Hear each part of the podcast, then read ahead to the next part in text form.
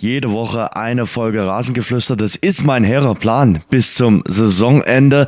Ich weiß, in dieser Woche hat es ein bisschen länger gedauert, aber das aus gutem Grund. Ich habe mich mit meinem Gesprächspartner erst heute treffen können, aber das hat großen Spaß gemacht. Hier ist das Rasengeflüster, der Fußball-Podcast, exklusiv mit Radeberger Pilsner. Ich freue mich auf eine Folge mit Marco Hartmann, dem Ex-Kapitän von Dynamo Dresden. Der erzählt uns ein bisschen was über die Karriere nach der Karriere und über seine Weltreise und na klar auch über den Fußball haben wir ein bisschen gequatscht. Und danach spreche ich noch mit Mike Großhäuser, gebürtiger Sachse, lebt jetzt in Salzburg. Und der hat ein Buch geschrieben über starke Typen aus der ehemaligen DDR-Oberliga. Trainer und Spieler der 70er und 80er Jahre.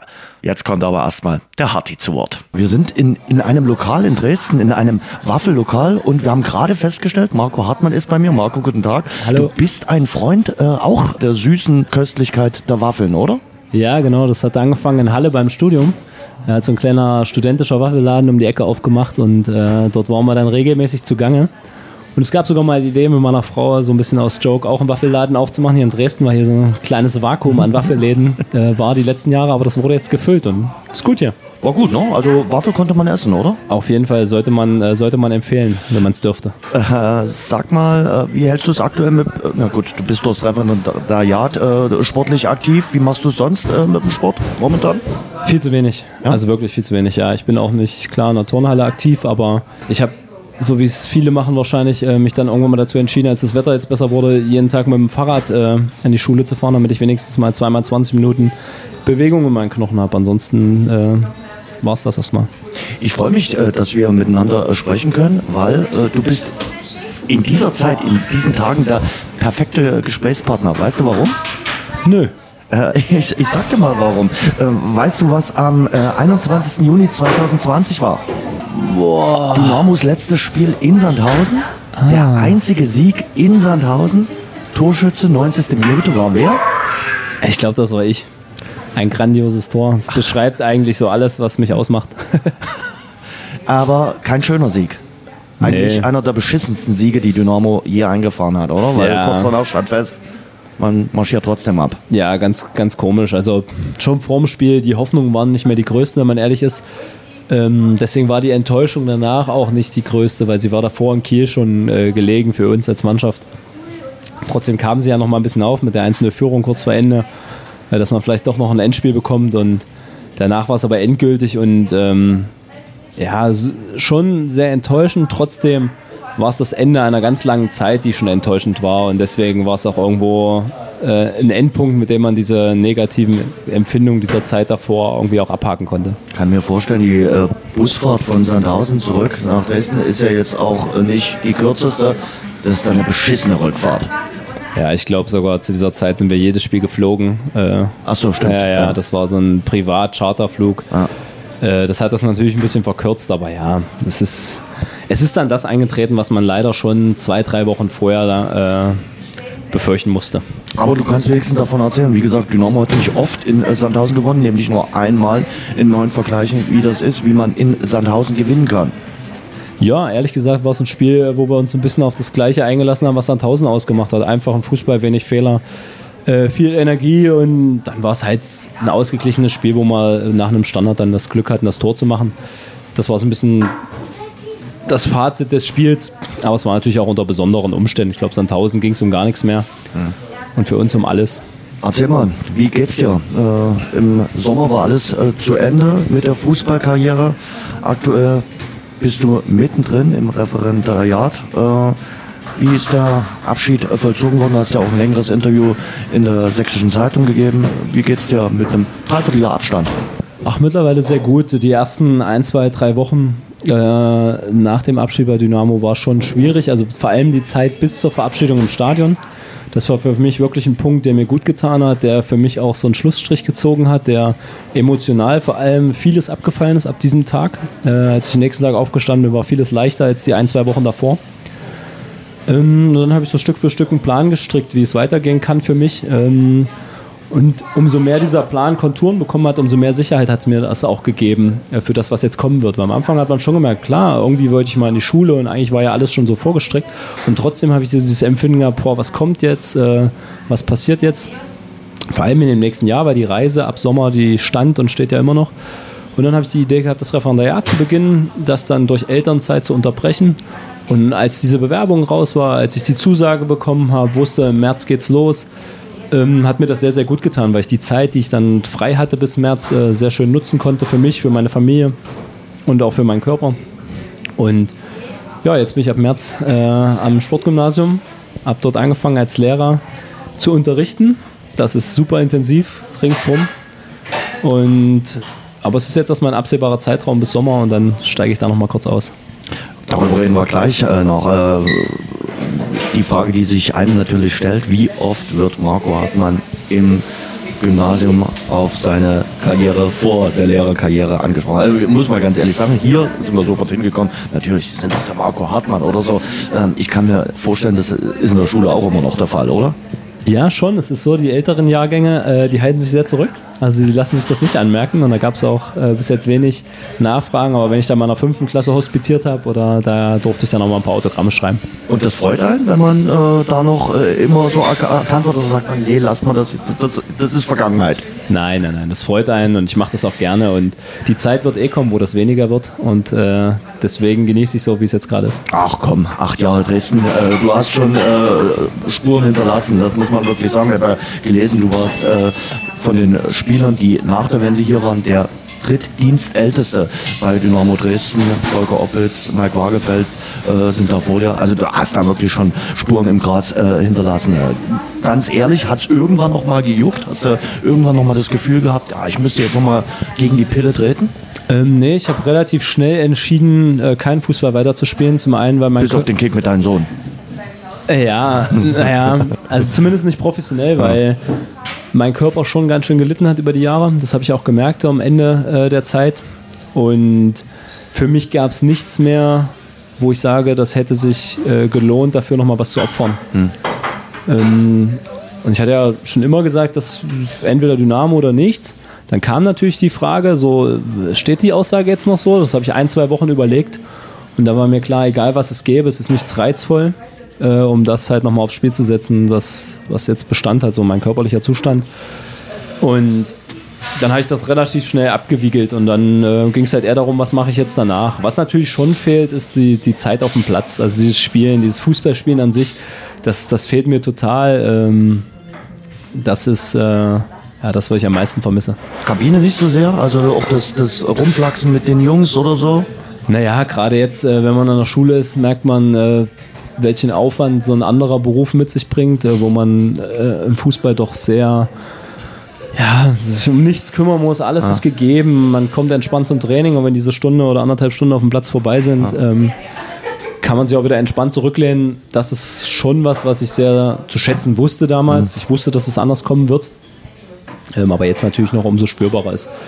Und natürlich auch so dieser Austausch mit den, mit den Jungs, dieses Zusammensein, äh, mhm. das ist natürlich jetzt auch ein anderes mhm. im Lehrerzimmer noch, aber vielleicht wird es ja irgendwann noch ein bisschen entspannter. Ja, du hast aber gesagt, irgendwie Nachwuchstrainer reizt dich schon nochmal, diesen Schein zu machen und zu sagen, okay, ich gebe so ein bisschen auch mein Wissen an die Jüngeren weiter. Ja, auf jeden Fall. Ich merke das gerade im, im, Sportunterricht. Äh, jetzt seit ein paar Wochen darf ich dort auch äh, Sportunterricht leiten. Und Kinder, Schüler, wie auch immer, Leistungssportler zu etwas zu motivieren, sie dabei zu begleiten, sie zu verbessern ich merke, dass das mir in der Schule schon so ein bisschen in den Fingern kribbelt und so ein bisschen mein Auftrag ist. Und im Leistungssport hat man dann einfach noch mehr Möglichkeiten ähm, als jetzt zum Beispiel in der Schule. Und deswegen ist das auf jeden Fall ein Weg, den ich gerne nebenbei auch gehen möchte.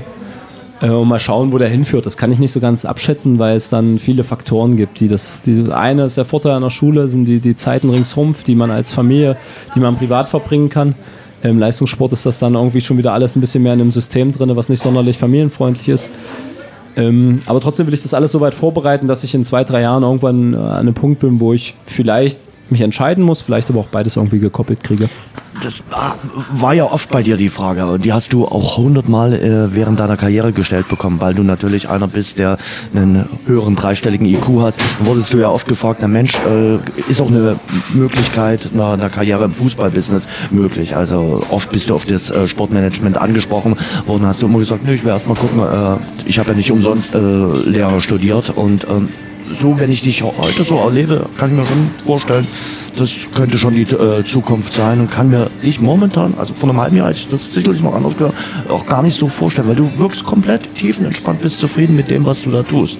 Ja, im Moment ist es auch eine, eine große Herausforderung, äh, gerade das, was einfach ist, dieses Vorbereiten, das äh, im Unterricht sein, das macht auch, macht auch wirklich Spaß, es ist super zeitintensiv, aber es ist was, wo ich gerade wirklich so ein bisschen meinen Spaß dran finde eine Sache ist trotzdem, man, man ist durch den Leistungssport geprägt und so dieser absolute Leistungsgedanke, ähm, den hast du natürlich dann, wenn du in, in einer Sportart mit, mit, mit Kindern oder mit äh, Sportlern arbeitest. Denn im Sportunterrichten, ich bin zwar im Sportgymnasium, wo die äh, Schüler sehr sportlich sind, hm. aber der Fokus liegt bei denen ja trotzdem natürlich auf den, auf den Sportarten, die sie nebenbei machen. Der hm. Sportunterricht ist begleitend. Ähm, ein bisschen Alternativen zu schaffen, einen anderen Bewegungsform, ein bisschen Ausgleich zu schaffen. Aber der Leistungsgedanke ist natürlich nicht so hoch wie in einer in der Paradesportart. Deswegen finde ich den Gedanken, nochmal als Trainer irgendwo zu arbeiten, auch interessant, weil dort halt gerade dieser Leistungsgedanke nochmal ein bisschen, ein bisschen größer ist, diese Motivation, was, was Besonderes halt zu erreichen. Du hast ähm, die, die Weltreise schon äh, angesprochen, die will ich äh, dann auch später noch mal ein bisschen besprechen mit dir. War das Thema Ausland irgendwann mal eins, wo du gesagt hast, na Mensch, äh, denk jetzt zum Beispiel bei Almut Schuld, habe ich gehört, äh, die geht in die USA, erfüllt sich da so den doppelten Traum, einmal Major League Soccer und dann natürlich dieses fantastische Land einfach mal kennenzulernen. War das für dich irgendwann mal ein Thema? Letzten Sommer nicht, mhm. davor den Sommer. Mhm. Als auch mein Vertrag ausgelaufen ist, wir abgestiegen sind, war es ein Thema, was ich schon drei, vier Monate versucht habe, so ein bisschen abzuchecken, welche Möglichkeiten mhm. es gibt. Äh, man muss einfach sagen, dass die Möglichkeiten schwierig waren. Also ich habe da Kontakt aufgenommen zu Leuten, die Transfers zum Beispiel in die USA, was ein Thema war, ähm, da reinzukommen. Klar, als Zweitligaspieler kann man was vorweisen, trotzdem auch dort ist natürlich klar, dass man, dass ich viele Verletzungen hatte, mhm. ähm, dass ich auch nicht mehr der Jüngste bin. Ähm, und das wäre halt nicht ganz einfach gewesen. Ich habe es nie bis zum, zum Schluss ausgereizt, mhm. weil dann immer der Gedanke kam, boah, der Aufwand mit Komplettfamilie, darüber meine Frau, hätte sich dort trotzdem eine Arbeit suchen müssen, die Kinder einen neuen Kindergartenplatz.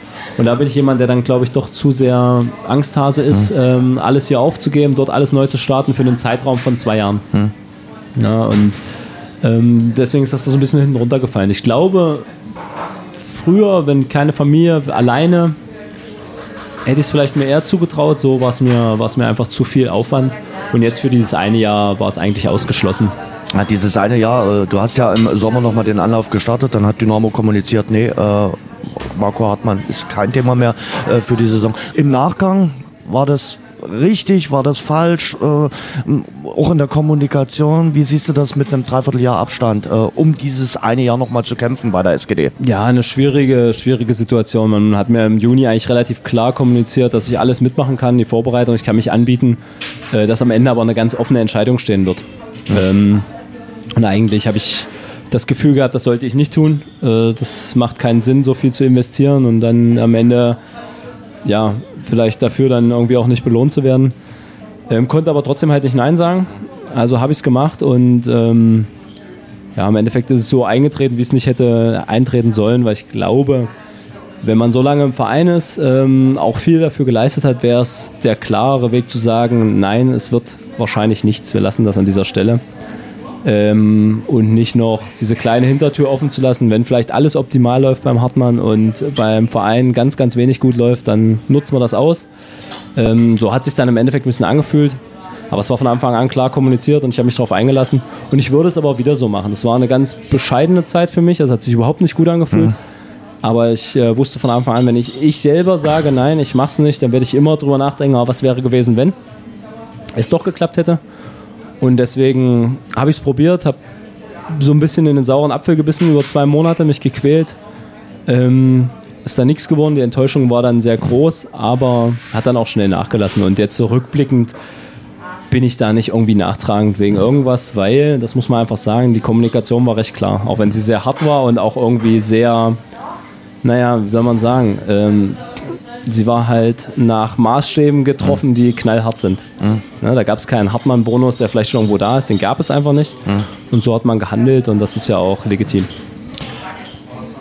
Der Abschied war dafür umso emotionaler. Also da hatte ich selbst eine Träne im äh, Knopfloch und ich saß sehr weit entfernt oben auf dem äh, Balkon äh, auf der Pressetribüne ähm, das ging dir schon sehr äh, ans Herz. Auch gerade noch mal der Moment, wo die äh, dann gesagt haben, komm hier noch mal auf den Turm hoch und äh, du dort standst. Also das fand ich schon, das war schon sehr emotional. Ja, das war ein sehr, sehr schöner Tag und ich hätte gar nicht gedacht, dass der mir so viel Gutes bringt. Ähm, als Henry Buschmann hat mir damals noch gesagt, Marco, lass uns das jetzt irgendwie so planen, dass wir den vernünftigen Abschied einräumen. Ähm, und da war ich gar nicht so sicher, ob ich das überhaupt will oder nicht. So diese Aufmerksamkeit nochmal im Fokus stehen, das ist mir eigentlich eher unangenehm. Und rückblickend war es das Beste, was passieren konnte, weil ab dem nächsten Tag war für mich äh, ein Schlussstrich gezogen. Ich habe mich gut gefühlt. Ähm, er war super emotional, der Tag im Stadion. Äh, meine Familie, meine Freunde waren alle da. Jedem, der mir irgendwie vorm Stadion noch äh, beglückwünscht hat oder mir alles Gute gewünscht hat, ich hätte fast jedes Mal angefangen zu heulen auf den Fotos. Ich weiß gar nicht, ob es irgendein Foto mit irgendwem gab, wo meine Augen nicht äh, rot oder laufen waren. Und es hat einfach gut getan, nochmal eine Würdigung zu bekommen für die Jahre. Ähm, und danach konnte ich, konnte ich wirklich mit, mit einem ruhigen Gewissen äh, gehen und bin am nächsten Tag aufgestanden und es hat sich wirklich viele negative Emotionen der, der Wochen davor waren mit einmal weg. Und äh, das ja, weiß ich sehr, sehr zu schätzen. Äh, vor allem den Leuten, die sich darum gekümmert haben, wie zum Beispiel Henry oder Steffen, äh, mir da halt einen schönen Abschied halt zu bescheren. Wie schaust du heute auf äh, die Sportgemeinschaft mit Abstand? Äh, wie ist dein Blick auf das, was da gerade passiert? Ja, der Abstand war echt groß, muss man sagen. Ich habe äh, kein Sky, ähm, weil wir waren ja in der dritten Liga und ich wollte es erst wieder aufnehmen, wenn ich zweite Liga spiele. Äh, da es nicht dazu gekommen ist, habe ich es gar nicht aufgenommen. Und deswegen habe ich ganz, ganz wenige bis eigentlich gar keine Spiele in der Hinrunde irgendwie live gesehen. Ähm, ich habe mir im Kicker natürlich die Ergebnisse mitverfolgt, auch äh, im Live-Ticker da schon mitgefiebert, aber mit einer großen Distanz. Ich hatte jetzt auch nicht sonderlich viel Nähe zur Mannschaft oder Austausch. Ähm, ich wollte auch nicht unbedingt ins Trainingszentrum fahren. Ich musste nicht unbedingt jemanden sehen. Äh, und habe das einfach so aus der Ferne beobachtet, ohne mir ein gutes Bild machen zu können, weil ich keine Spiele live gesehen habe. Das ist jetzt, äh, ich habe vor zwei, letzte Woche gegen Schalke das erste Spiel, was ich über 90 Minuten gesehen habe, äh, weil ich jetzt über meine Schwiegereltern Sky Go Zugang habe. Und da habe ich mit meinem Großen zusammengeschaut, der durfte, weil er Mittagsschlaf gemacht hat. Und da war ich das erste Mal wieder voll dabei. Ich habe mitgefiebert. Äh, die Jungs haben für mich ein gutes Spiel gemacht in der ersten Halbzeit. Äh, dann so ein unnötiger Elfmeter, äh, dass ich sehr emotional geworden bin auf der Couch, dass mein Kleiner am Ende sogar geweint hat, als sie verloren haben. So habe ich den auch noch nie gesehen. Und ja, ich hoffe, dass es Stück für Stück wieder dahin kommt, dass ich so mitfiebern kann mit dem Verein, weil das ist irgendwie über die Jahre so ein bisschen abhanden gekommen. Ich glaube, das ist aber ganz normal, dass man auch den Abstand braucht und erstmal auch vielleicht ein halbes Jahr äh, merkt, okay, ist jetzt nicht das Allerwichtigste, sondern es gibt andere Dinge, die äh, erstmal wichtiger sind. Und trotzdem lass uns mal über Dynamo Dresden äh, sprechen. Ähm, der Saisonstart war formidabel. Da ist man richtig gut reingekommen mit äh, 3-7 und einem Unentschieden. Dann gab es die erste Welle, die konnte man im Spätherbst wieder so ein bisschen äh, bereinigen. Und jetzt läuft 2022 gar nichts zusammen. Man hat den Trainer äh, gewechselt und man schießt einfach verdammt mal keine Tore. Man hat einen, der die Tore knipst, das ist Christoph Daferner und da Ferner und sonst keiner. Ja, ähm, wie gesagt, so ein bisschen aus der Ferne betrachtet, hat der Trainerwechsel schon was verändert. Und zwar genau das, was du gerade ansprichst, diese Torgefahr, die in den Spielen vor dem Trainerwechsel dann wirklich komplett abhanden gekommen ist, weil man dann sich sehr auf Defensive äh, konzentriert hat, wenig weil man zuzulassen. geworden ist? Vielleicht auch das. Ähm, aber man, man hat dann, am Anfang der Saison hat man sehr, sehr offensiv und sehr aktiven Fußball gespielt mit viel Risiko. Dieses Risiko ist man irgendwann nicht mehr eingegangen nach der Niederlage gegen Rostock. Hatte ich das, den Eindruck, okay, jetzt, jetzt ist man bedacht, äh, in Paderborn war dann, glaube ich, ein Spiel, wo man sehr tief gestanden hat, die ganze Zeit auf Konter gespielt hat. Aber irgendwie hat das gar nicht so zu dieser Mannschaft gepasst. Und dadurch hatte man auch gar keine Torchancen mehr. Durch den Trainerwechsel jetzt erstmal ist der, der Fußball wieder ein bisschen mutiger, ein bisschen mehr auf Ball, ähm, eigenen Ballbesitz orientiert. Und man kreiert in den Spielen die Torchancen. Die sind erstmal da, ob gegen Werder Bremen oder auch jetzt äh, gegen Schalke. Das, was ich gesehen habe in den Zusammenfassungen, es gibt erstmal wieder Torchancen. Das Spiel ist wieder ein bisschen offener. Ähm, trotzdem belohnt man sich zum einen nicht dafür, zum anderen hat es dann auch halt nicht gereicht, jetzt besser zu sein als Schalke. Ne? Schalke war nicht sonderlich gut, aber im Endeffekt hatten sie die klareren Torchancen und sie haben das Spiel im Endeffekt dann auch, muss man so sagen, verdient gewonnen. Jetzt kommen aber die Gegner, die für Dynamo relevant sind. Also ich genau das Programm habe ich im Kopf, aber ich glaube jetzt Sandhausen, dann irgendwann kommt nochmal Düsseldorf, äh, Kiel, das sind, das sind Mannschaften, wo du dann halt dich jetzt durchsetzen musst. Das ist jetzt äh, der Punkt. Ja. Mhm. Äh, glaubst du noch an eine direkte Rettung oder sollten sich alle schon mal die Termine freihalten, 20. und äh, 24. Mai, äh, Stichwort Relegation. Naja, ich habe äh, zu Weihnachten mal in einem Interview gesagt, dass ich mir nicht vorstellen kann, dass Dynamo Dresden absteigt, weil diese Mannschaft einen sehr hohen Aufwand liefert, jede Woche, sehr beständig und das dazu führt, dass du immer Spiele mal gewinnen wirst zwischendurch. Dass so eine Serie jetzt passiert, war für mich nicht klar, also nicht abzusehen. Und jetzt ist man in einer Situation, die ich so nicht gesehen habe bis Sommer. Die Chance ist auf jeden Fall da. Natürlich wird das Spiel am Wochenende schon entscheidend sein. Das wird äh, was ganz Wichtiges sein, gegen Sandhausen zu gewinnen. Äh, auf keinen Fall zu verlieren, weil dann ist man, ist man weit weg. Und ähm, die Chance ist, die Chance ist hundertprozentig da. Aber jetzt, jetzt geht es halt darum, Ergebnisse einzufahren. Ne? Das ist entscheidend jetzt. Hast du irgendwann mal drüber nachgedacht, ob du dieser Mannschaft noch hättest helfen können? Ach, der Überzeugung war ich immer. Äh, und die Frage ist ja für mich genauso unklar wie für jeden Fan oder jeden Verantwortlichen im Verein. Ist er denn gesund? Kann er denn sportlich dazu äh, was beitragen? Wenn das der Fall gewesen wäre in einem Großteil der Saison, dann bin ich mir ganz, ganz sicher, dass ich der Mannschaft hätte weiterhelfen können. Und das war ja aber der Punkt, der unklar war und deswegen die Entscheidung auch so getroffen wurde. Was, was auffällt an deiner Karriere, nur zwei Vereine. Dynamo und Halle. Unnormal für einen Fußballer aus der heutigen Zeit, oder? Ja, schon, aber ich war auch immer jemand, der, wenn er sich wohlgefühlt hat, äh, nicht unbedingt weg wollte. Und ich habe mich sowohl in Halle wohlgefühlt, das hat damals super gepasst mit meinem Studium. Da gab es auch gar nicht so die Gedanken und die Möglichkeiten, groß zu wechseln. Und in Dresden war ich eigentlich vom ersten Tag an begeistert, so von dem Verein, von dem, was ich erreicht habe. Das war ja nie so ein bisschen die Zielstellung hierher zu kommen, dass ich mal bei Dynamo Dresden über mehrere Jahre Kapitän bin diese Gedanken gab es vorher nicht. Und das habe ich natürlich auch sehr genossen. Und dann bin ich auch jemand, der dann der nicht weg muss. Wenn ich was, was Tolles habe, was soll ich denn dann woanders? Und äh, als es vielleicht in den ein, zwei Jahren dann mal die Möglichkeit gab, woanders hinzugehen, habe ich mich dagegen zu entsch äh, entschieden. Weil es war besonders hier in Dresden und es war halt auch noch nicht zu Ende und deswegen wollte ich hier bleiben. Und deswegen hat das so gepasst. Daraus sind dann acht Jahre Dresden geworden. Aufstiege, Abstiege. Du hast eigentlich die ganze Klaviatur mitgenommen, hast auch gesagt, das Pokalspiel gegen RB Leipzig war so ein besonderes. Bist du zum Dresdner mittlerweile geworden? Äh, kannst du sagen, Dresden ist so deine Stadt? Ja, auf jeden Fall. Wenn es auch um unsere Zukunft geht, wo wir uns natürlich schon Gedanken machen, wo sehen wir uns in zehn Jahren, äh, ist Dresden eine Hauptüberlegung, im Moment sogar die Hauptüberlegung. Und wir fühlen uns super wohl. Die Stadt ist schön, die Menschen hier. Ähm, ich mag das einfach hier. Ich, Natürlich ist es auch immer der Gedanke, die Verbindung zum Verein, die im Moment zwar jetzt nicht so groß ist, weil ich jetzt gerade andere Pläne habe, aber in Zukunft hoffentlich wieder größer wird, äh, die mich natürlich auch hier, hier bindet. Und deswegen sehen wir uns auf jeden Fall mal in mittlerer Zukunft hier in Dresden und ja.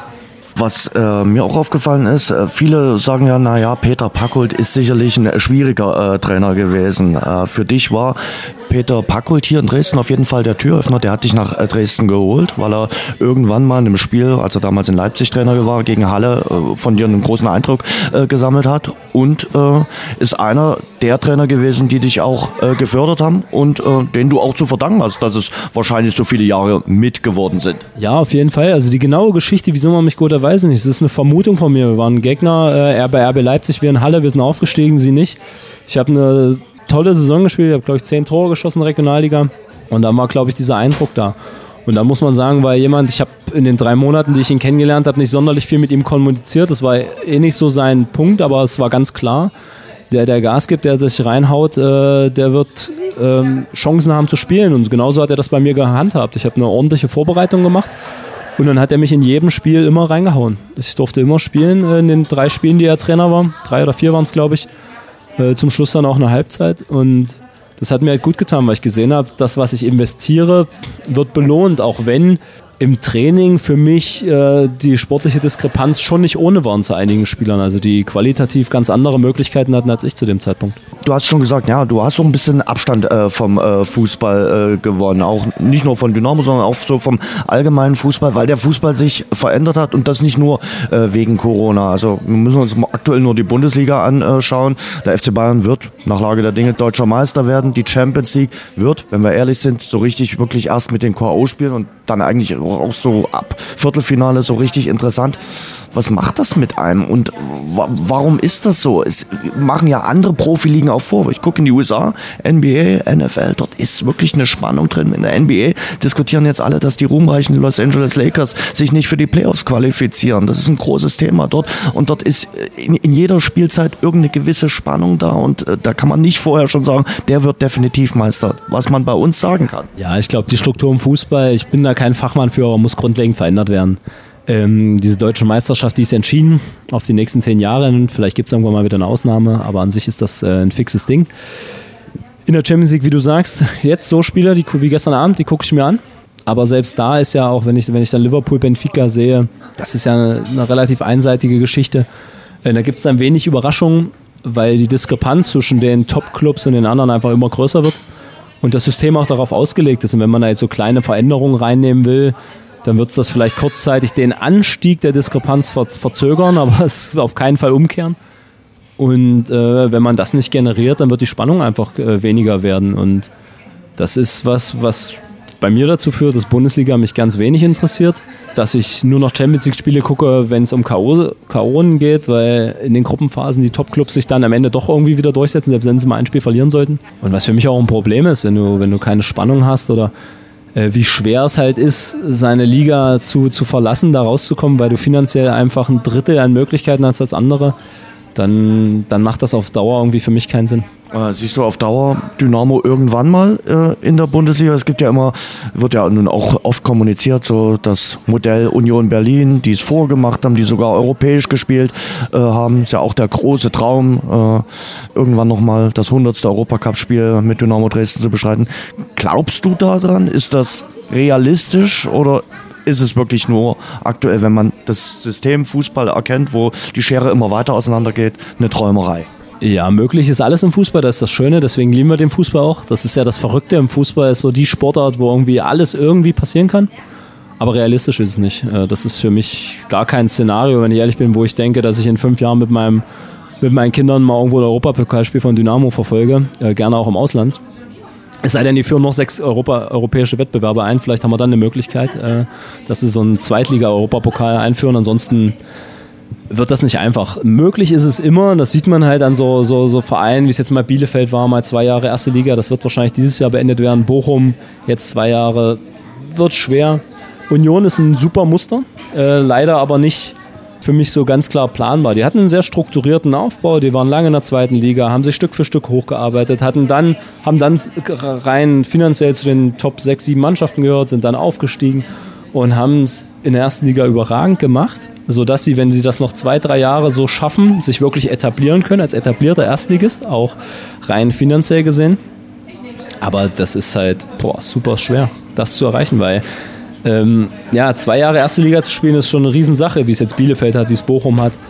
Aber ich sehe diese Mannschaften nicht auf zehn Jahre jetzt in der, in der ersten Liga. Und deswegen wird es für Dynamo erstmal schwierig, sich in dieser zweiten Liga zu behaupten, die ja irgendwie immer vollgepumpter mit ehemaligen Erstligisten wird, die noch ganz andere Möglichkeiten haben. Und die Diskrepanz halt wird, wird immer größer. Und im Endeffekt ist es schon so, dass auf Sicht gesehen, die, die mit mehr Geld ähm, auch mehr erreichen werden, das Schöne, das, das, was im Fußball das Träumen immer zulässt, diese Einzelfälle gibt es halt immer. Und das ist, das ist das Schöne, dass da irgendwie mal was passen kann und funktionieren kann, dass man zumindest mal wieder Bundesliga spielen kann. Umso wichtiger wäre es, äh, jetzt äh, drin zu bleiben, um nicht zur Fahrstuhlmannschaft zwischen zweiter und dritter Liga zu verkommen. Ja, das ist natürlich enorm wichtig, weil die, der Unterschied zwischen zweiter und dritter Liga nochmal noch mal riesengroß ist. Äh, und auch gerade was das Wirtschaftliche geht, überhaupt nicht lukrativ ist in der dritten Liga, weil es gar nicht finanziert, der ganze Spaß, sondern eigentlich nur irgendwie eine Liga ist, wo man schnellstmöglich rauskommt, um wieder in der zweiten Liga zu sein. Ähm, das wäre sehr ganz, ganz wichtig, vor allem, weil ich eigentlich das Gefühl habe, dass zumindest die Mannschaft ähm, relativ stabile Strukturen hat, um das zu erreichen. Also, das wird die Saison weisen, die nächsten sechs oder dann acht Spiele. Und für dich geht's im Sommer auf große Weltreise. Wie leicht, wie schwer war das mit der Planung? Wir wissen ja alle, wir haben ja so Corona auch immer noch im, im, im Nacken gehabt und du hast trotzdem immer gesagt, ich will 2022 auf die große Tour gehen. Die grobe Tour steht. Ja, viele Überlegungen stehen und vor allem der Anfang steht. Also wir werden in Kanada starten, das ist jetzt auch so gebucht. Äh, sollte Corona dann irgendwas dazwischen funken, werde ich irgendein anderes Land auf der Welt finden, äh, wo wir einreisen dürfen. Und genau, in Kanada werden wir uns einige Zeit lassen, ein paar Wochen und werden dann weiter wahrscheinlich äh, USA, Westküste machen. Und dann sind vieles Ideen, was möglich ist, was nicht. Ähm, Costa Rica steht auf dem Plan, Mexiko irgendwie und im zweiten Halbjahr dann noch ähm, die andere Seite der, der Erdkugel Richtung, Richtung Osten gedacht, Südostasien, ähm, Neuseeland, Australien Das sind alles so Gedanken. Mal schauen, was dann immer jeweils möglich sein wird, wo wir dann auch Lust drauf haben. Ich möchte vieles offen halten, weil ich glaube, dass so eine Reise prägt, dass Erfahrungen prägen und Dinge verändern können. Und deswegen wollen wir uns gar nicht so sehr festlegen, aber die, die Ideen im Kopf stehen natürlich schon. Reisen bildet äh, und, und Reisen erweitert natürlich auch den Horizont. Äh, was erhoffst du dir von diesem ein Jahr Auszeit von Deutschland, äh, von Dresden? Sebastian Kehl hat das ja auch unmittelbar nach der Karriere gemacht, ist auch auf Weltreise gegangen und hat da auch, hat er selbst mal gesagt, viele neue Eindrücke gesammelt. Was erhoffst du dir von diesem ein Jahr? Mit welchen Erwartungen gehst du an diese Tour ran? Ja, zum einen natürlich einfach sehr viel zu sehen, sehr viel zu erleben. Ich bin jemand, der gerne nahen Kontakt haben möchte zur, zu, zur Einheimischen, zur Kultur, was aber auch immer nicht so einfach ist. Also man ist immer so ein bisschen in diesem Zwiespalt. Ähm, wie nah kommt man ran, welche Möglichkeiten hat man, die trotzdem zu dieser Art und Weise, wie man reisen will, passen. Ähm, da werden wir halt unterschiedliche Sachen ausprobieren. Ähm, ob man halt einen Homestay mal macht bei Einheimischen, wo man mal äh, ein bisschen bleibt, um jemanden kennenzulernen.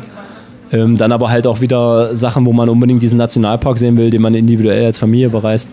Ansonsten wird es eine sehr intensive Zeit und das war auch immer die Idee, bevor äh, der Groß in die Schule kommt, nochmal ganz viel intensive Zeit als Familie zu verbringen, äh, weil das einfach dann mit dem Schulsystem weniger werden wird in den nächsten Jahren. Ja, und ich bin einfach super gespannt. Ich will viel sehen auf der Welt. Ich habe schon, hab schon einiges gesehen und äh, bin super interessiert an ganz vielen Dingen und freue mich halt natürlich auch einfach, so ein bisschen die Zeit zu genießen, obwohl ich auch glaube, dass nicht immer alles nur Urlaub sein wird, sondern es wird auch ähm, vieles zu organisieren und strukturieren sein und zu planen und vorbereiten zu sein, äh, was mich dann auch, denke ich, anstrengen wird. Aber ja, das ist halt so, so eine positive Motivation, die sich dann mitführt sind ja andere Herausforderungen, die dann auf allen äh, warten, wenn man äh, unterwegs ist, wenn man, wie du sagst, äh, andere Dinge äh, organisieren muss. Äh, Gibt es ein Ziel, wo du schon ganz speziell fixiert bist, wo du gesagt hast, das durfte auf dieser Weltreise nicht fehlen? Also ich freue mich sehr jetzt auf Kanada, weil ich mich da schon intensiv mit beschäftigt habe. Ich freue mich sehr auf unsere, unsere Planung, was Costa Rica angeht. Das ist auch so ein, so ein Land, wo ich wo ich sehr Lust drauf habe, weil es halt genau diese Mischung aus Flora, Fauna, aber du hast immer die Möglichkeit ans Meer. Ich mag es halt, wenn man irgendwo in der Nähe vom Meer ist und mal auch mal ein paar Tage am Strand im Wasser verbringen kann. Das sind schon so die, die Hauptpunkte, weil ich mich damit auch schon intensiver beschäftigt habe. Der Rest ist alles noch, noch viel offen, weil es gibt einfach so viel zu sehen, wo ich Lust drauf hätte. Ähm, aber das sind so die, wo ich mich jetzt im Moment am meisten drauf freue. Und du wirst natürlich alle daran teilhaben lassen. Wir wissen ja, du bist ein großer Freund äh, der sozialen Medien und äh, wirst auch sicherlich mehrere Blogs äh, machen. Das ist ja eine Sache, wo wir auch wieder beim Thema sind. Nur zwei Vereine gehabt. Äh, auch da schlägst du so ein bisschen aus der Art, das mit den sozialen Netzwerken. Da lässt du auch äh, nichts groß ran. Da hast du wirklich für dich einen Cut gemacht. Brauche ich nicht, will ich nicht. Ich glaube, du bist heimlich drauf oder bist du wirklich gar nicht äh, in diesen Netzwerken? Ähm, ich habe ein Facebook-Account von früher, vom Studium noch. Da bin ich auch immer mal drauf. Da passiert aber eigentlich nichts. Also mir schreibt da niemand und ich schreibe da auch niemanden. Man guckt immer mal, was so manche Leute posten und regt sich über irgendwas auf innerlich. Ansonsten alle anderen habe ich nie angefangen und werde es auch nicht, weil ich merke, wie viel Zeit es frisst. Zum Beispiel bei meiner Frau, ähm, bei Instagram sieht man das auch bei Freunden man, man ist dann schon viel dabei. Es hat viele Vorteile, muss man einfach sagen. Gerade wenn es zum Beispiel mal einfach beim Recherchieren um Reisen um Orte geht, ähm, gibt es Plattformen, die, die da coole Möglichkeiten bieten. Aber das werde ich weglassen. Und was ich gar nicht mache und auch wahrscheinlich hoffen, wahrscheinlich nie machen werde, ist so meins nach außen kehren, weil ich mich immer frage, wieso eigentlich? Also wieso mache ich das? Wieso soll ich da jetzt tausende Menschen dran teilhaben lassen? Ähm, es gibt einen Punkt, da habe ich mit meiner Frau mal drüber diskutiert. Sie hatte mal die Idee, ein Buch zu schreiben oder hat diese Idee auch über unsere Reise. Ich habe anfangs gefragt, naja, pf, wieso willst du das machen? Also, wollen wir damit irgendwen beeindrucken oder so, ne? So ganz banale Sachen. Nee, gar nicht. Es war, war ihre Idee, sich selber ein bisschen zu verwirklichen. Sie hat gerne viel geschrieben, schon immer. Ähm, sie ist jetzt Lehrerin, auch für Deutsch natürlich und Biologie. Aber irgendwie war auch der Gedanke, mal was anderes zu machen, weil was Besonderes zu schaffen. Und damit hatte sie mich angefixt und ich gesagt, ja, dann machen wir das auf jeden Fall. Also jetzt nicht um irgendwem was zu zeigen, wie toll wir da irgendwas reisen können, das ist nicht so meins. Aber wenn du damit äh, für dich was schaffen willst, was bleibt, dann machen wir das. Ähm, und so ist gerade der Stand. Sie, sammelt hier und da Ideen, was, wie sich etwas entwickelt, wie sich etwas anbahnt, was man vielleicht verwenden kann. Ähm, ich hoffe, wenn wir dann aus diesem Schulalltag raus sind, dass dann auch einfach viel mehr Zeit und Kapazitäten dann sein werden, das wirklich konkret anzugehen, das Thema. Und dann kann es sein, dass wir vielleicht doch äh, auch in den sozialen Medien ein bisschen aktiver werden. Ähm, aber das ist noch weit hin. Also bis jetzt ist die Grundidee da, die Überlegung und die Motivation dafür, die für mich absolut Sinn macht im Leben, etwas zu schaffen, was man, was für einen selber besonders ist. Und da werde ich sie natürlich unterstützen und mal gucken, was bei rauskommt, ob ein Buch bei rauskommt. Ich sag mal jetzt schon, also die Buchbesprechung äh, mit Jule und dir machen wir definitiv. Also das würde ich jetzt schon mal ins Auge fassen, wenn es wirklich äh, zu dem Projekt kommt. Ich kann mir das sehr, sehr spannend vorstellen und macht auf jeden Fall ein Hörbuch. Ich bin großer Hörbuch-Fan. Wenn es Marco Hartmann mitliest, äh, ist das doch jetzt auf jeden Fall schon speziell bei Dynamo-Fans und bei Fans vom Hallischen FC eine Nummer, die äh, dann auf jeden Fall zum Kaufeffekt äh, führen kann. Also von daher behaltet mal äh, das im Auge. Äh, Marco, ich wünsche äh, euch ganz viel Spaß für die Tour äh, durch die Welt, neue Eindrücke, tolle Eindrücke.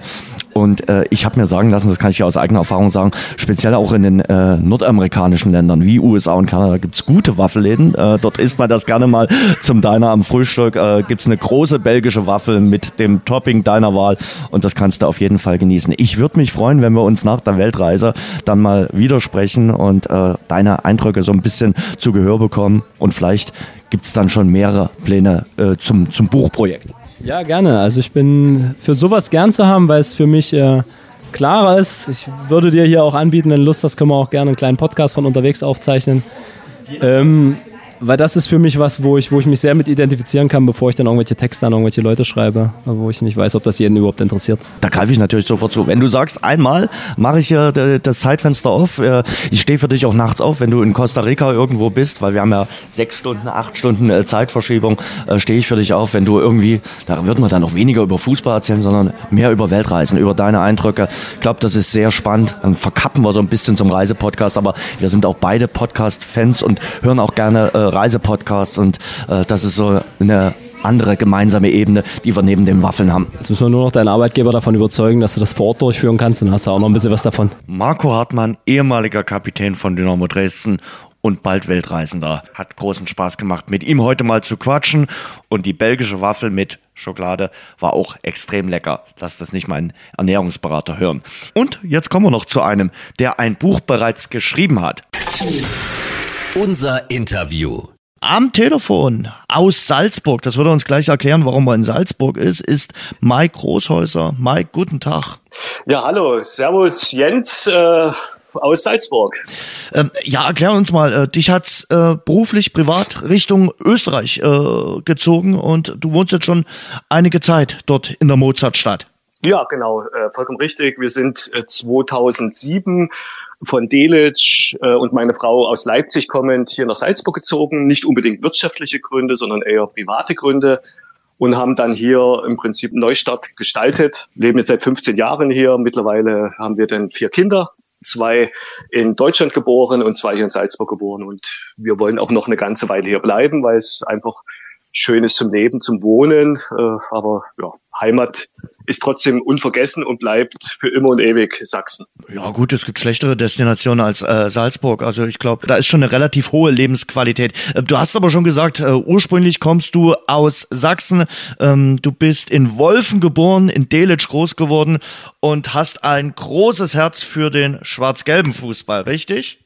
Ja, das ist richtig. Bin seit 1982 infiziert mit dem schwarz-gelben Virus, damals im DDR-Fernsehen. Äh, zehn Jahre war ich alt, Pokalfinale Dynamo Dresden gegen BFC Dynamo, wo der Bernd Jakubowski die Elber gehalten hat und der Hans-Uwe Pilz den letzten zum 5 zu 4 gegen Boto Rutverlein reingemacht hat. Und das hat mir so gefallen. Die haben erstmal gut gespielt, die Trikots sahen gut aus und die Freude, wie der Pilz auf dem Jakubowski drauf hing, das sehe ich heute noch vor mir. Und seitdem bin ich äh, Dynamo Dresden-Fan und das in einer in einem Konglomerat zwischen Chemie Leipzig, Lok Leipzig und HFC Chemie-Fans. Also ich hatte es nicht ganz so einfach. Das kann ich mir vorstellen, aber unvergessen, Bernd Jakubowski leider viel zu früh äh, verstorben. Äh, und äh, die schwarz-gelbe Leidenschaft, die ist auch in den schwierigen Jahren der SGD nie abgebrochen. Du bist dem Verein eigentlich immer treu geblieben und ja, versuchst so oft wie möglich auch äh, zu deinem Herzensverein hin, hinzureisen. Ja, das ist richtig. Also äh, gerade so die Nullerjahre in der vierten Liga, die zwei Spielzeiten, das war natürlich besonders schlimm. Äh, auch da bin ich nach Braunspetra gefahren und Zehlendorf in, äh, in die Regionalliga noch überall.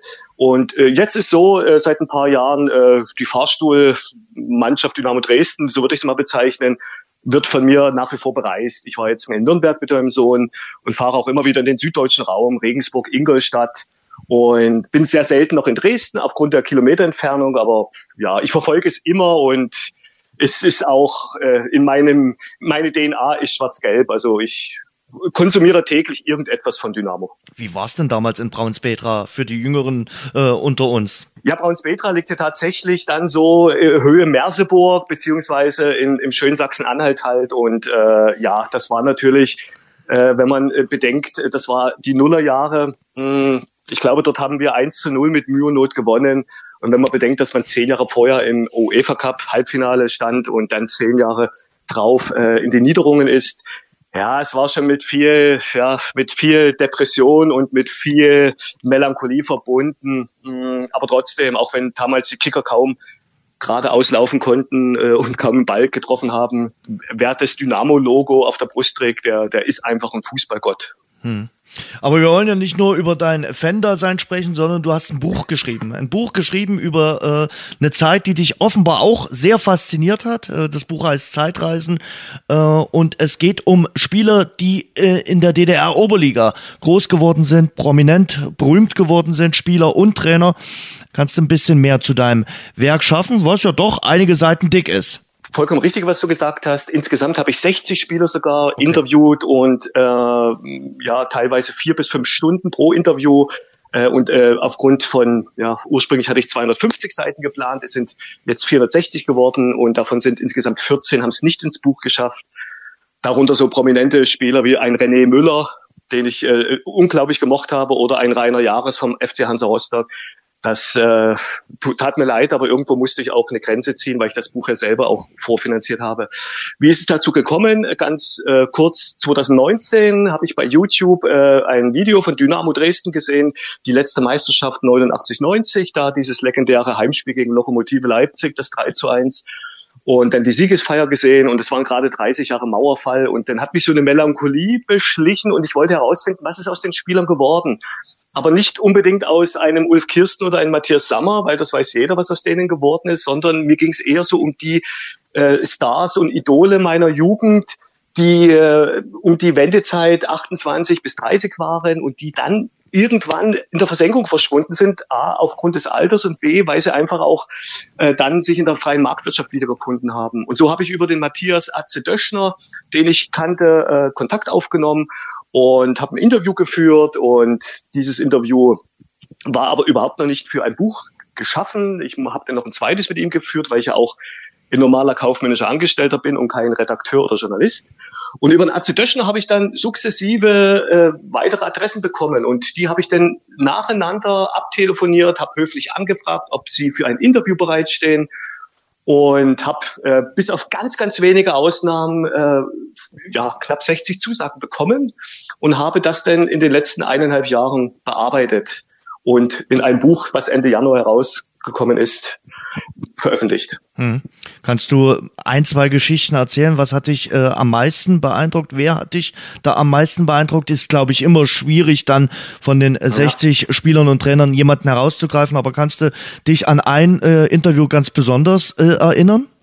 Also ich gebe dir recht, ähm, was ich an Geschichten, an, an menschlicher Wärme und an Informationen erhalten habe, das ist eigentlich mit Geld gar nicht aufzuwerten. Ich habe da wirklich unglaublich tolle Menschen kennengelernt, und das Buch handelt ja von allen Oberliga-Vereinen, also nicht durch die schwarz-gelbe Brille betrachtet, sondern wirklich querbeet. Alle, die so zwischen 1954, Maxe Steinbach, der vom 1. FC Magdeburg, er ist der älteste von den Spielern, bis zum Heiko Scholz, der ist 1966 geboren und er ist der Jüngste, der in diesem Buch vorkommt. Äh, ich habe so tolle Geschichten erfahren. Ein Jan Schier zum Beispiel, äh, der ja auch bei Dynamo Dresden gespielt hat und dann später bei beim HFC Chemie. Ein Jan Schier, seine Geschichte hat mich sehr bewegt über schwere Verletzungen, über Krankheit, über ja, Schicksalsschläge, der, wie er sich zurückgekämpft hat ins Leben. Oder auch ein Uwe Zötsche vom ersten FC Lokomotive, der nach der Wende ja, einfach in die Vergessenheit geraten ist, der auch beruflich äh, und gesundheitlich auch viel, viel hinter sich hat und der jetzt ja, viele aus dem Leipziger Raum wissen das, seit vielen Jahren glücklich und zufrieden an einer äh, Imbiss, ich, ich nenne es jetzt Imbissbude äh, in der Nähe von Zwenkau arbeitet und der 87 natürlich mit dem ersten FC Lok ins Europacup-Finale gekommen ist. Äh, und was mich auch sehr, sehr bewegt hat, ist die Geschichte von Thomas Töpfer vom FC Karl Jena und von Jürgen Bogs, vom Trainer vom BFC. Das sind so Geschichten und die sie mir da erzählt haben, ja, Wahnsinn, kriege ich heute noch Gänsehaut. Mhm. Und all das kann man natürlich im Buch nachlesen. Hm. Jürgen Burgs, der damalige Trainer des BFC Dynamo, des Erzrivalen von äh, Dynamo Dresden in den 70er äh, und 80er Jahren. Also großes Werk, äh, vor allem über die Spieler der 70er und 80er Jahre, richtig? komplett richtig. Für mich war die Prämisse, ich muss die Spieler selber gesehen haben, entweder im Stadion, im Fernsehen. Hm.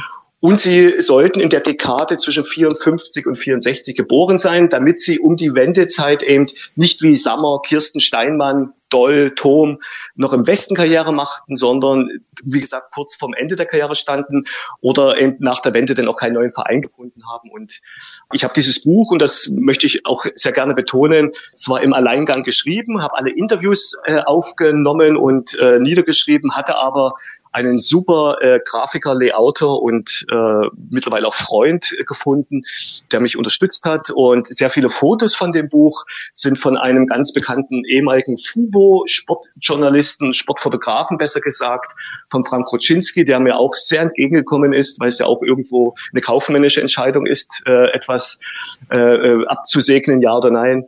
Also ich hatte da ein paar gute Mitstreiter, aber der größte Mitstreiter war meine Frau, die mir so den Rücken freigehalten gehalten hat, um mich bekloppten Hund, das ist jetzt ein Eigenzitat, äh, dieses Projekt auch durchführen zu lassen. Denn wenn ich einmal anfange, dann kann ich nicht einfach aufhören, dann muss ich das zu Ende bringen. Und ohne meine Frau hätte ich das wirklich so in dem, in dem Rahmen nie geschafft.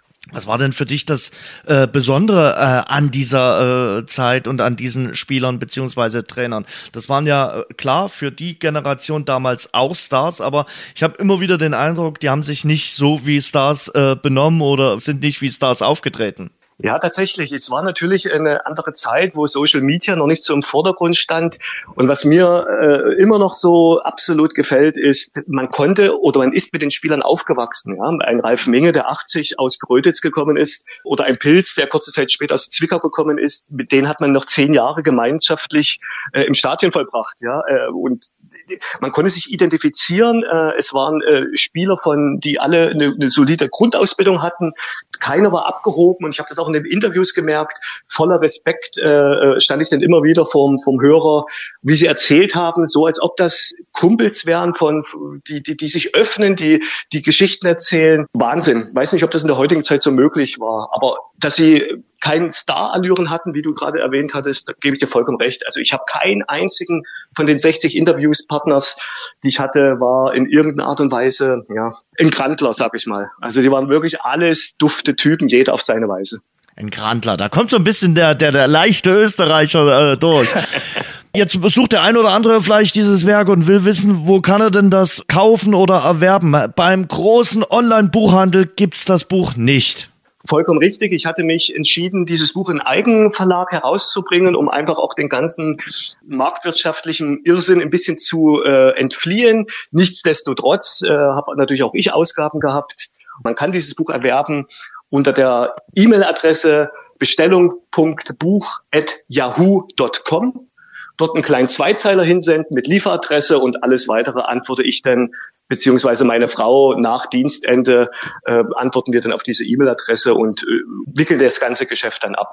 Dann äh, viel Erfolg für den äh, Buchverkauf. Ist also noch relativ frisch dann auch das Werk. Das ist erst frisch erschienen. Ja, tatsächlich. Äh, das Buch ist am 31. Januar erschienen. Äh, ich habe ganz viele Unterstützer gehabt, die mir auch schon im Vorverkauf äh, Bücher ja, abgekauft haben. Und die sind jetzt alle ausgeliefert und es gibt jetzt noch ungefähr 30 Prozent der Auflage, gibt es jetzt noch frei verkäuflich, der Rest ist schon weg. Was natürlich auch das Finanzamt in Österreich freut, weil ich bin ja ein ganz normaler kaufmännischer Angestellter äh, und mache das ja nur nebenberuflich und dadurch muss ich natürlich auch einen sehr hohen Steuersatz abführen an das Finanzamt. Äh, und deshalb freue ich mich natürlich, wenn die 30 Prozent relativ zeitnah noch einen Besitzer finden. Und wer sich auf diese E-Mail-Adresse hinmeldet, kriegt von uns wirklich zügig auch eine Rückantwort. Sehr schön. Klingt gut. Mike, ich danke dir fürs Gespräch und schöne Grüße nach Salzburg. Liebe Grüße zurück nach Dresden. Ciao. Mike Großhäuser war das. Äh, sein Buch heißt Zeitreisen. Spieler und Trainer erinnern sich an die DDR Oberliga.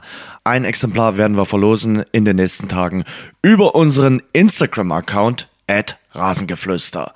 So, das war das Rasengeflüster mit der Folge 163, exklusiv mit Radeberger Pilsner. Tradition verbindet, Leidenschaft vereint. Radeberger, das Pilsner. Ich würde vorschlagen, wir hören uns in der nächsten Woche wieder. Bis dahin, passt gut auf euch auf.